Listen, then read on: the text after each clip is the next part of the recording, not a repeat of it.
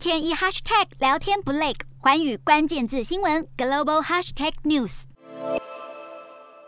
终于能够呼吸新鲜空气，民众戴着口罩也难掩开心情绪。获得松绑的居民把握机会出门购物，有超市开门不到四小时就迎接了五百名顾客。不过，能够出门透气的还是少数幸运儿。上海十一号开始从所谓全域静态管理转变成分区分类差异化防控，全市所有社区分三等，只有住在所谓防范区的人可以外出。防范区是指十四天内没有阳性个案的社区。每户家庭每天可以有一人外出一次，而七天内没有阳性个案的管控区，居民可以每天分时段轮流在社区内走动；而七天内有阳性个案的封控区，则继续维持禁足。不过，上海官员表示，就算是在防范区，还是希望民众非必要不要外出。上海当局为了实现动态清零，一度严格封城，引发民怨沸腾。市委书记李强视察防疫，疑似走到没有事先演练好的社区，被居民当面指着鼻子怒呛。虽然松绑，但不代表疫情转为乐观。全上海市规模数一数二的一处养老院近期爆发疑似群聚感染，有护工透露染疫死亡人数高达五百人，不过尚未获得官方证实。疫情问题也让美国国务院下令领事馆所有非紧急雇员和家属撤离，也警告美国公民前往中国旅行要再三考虑。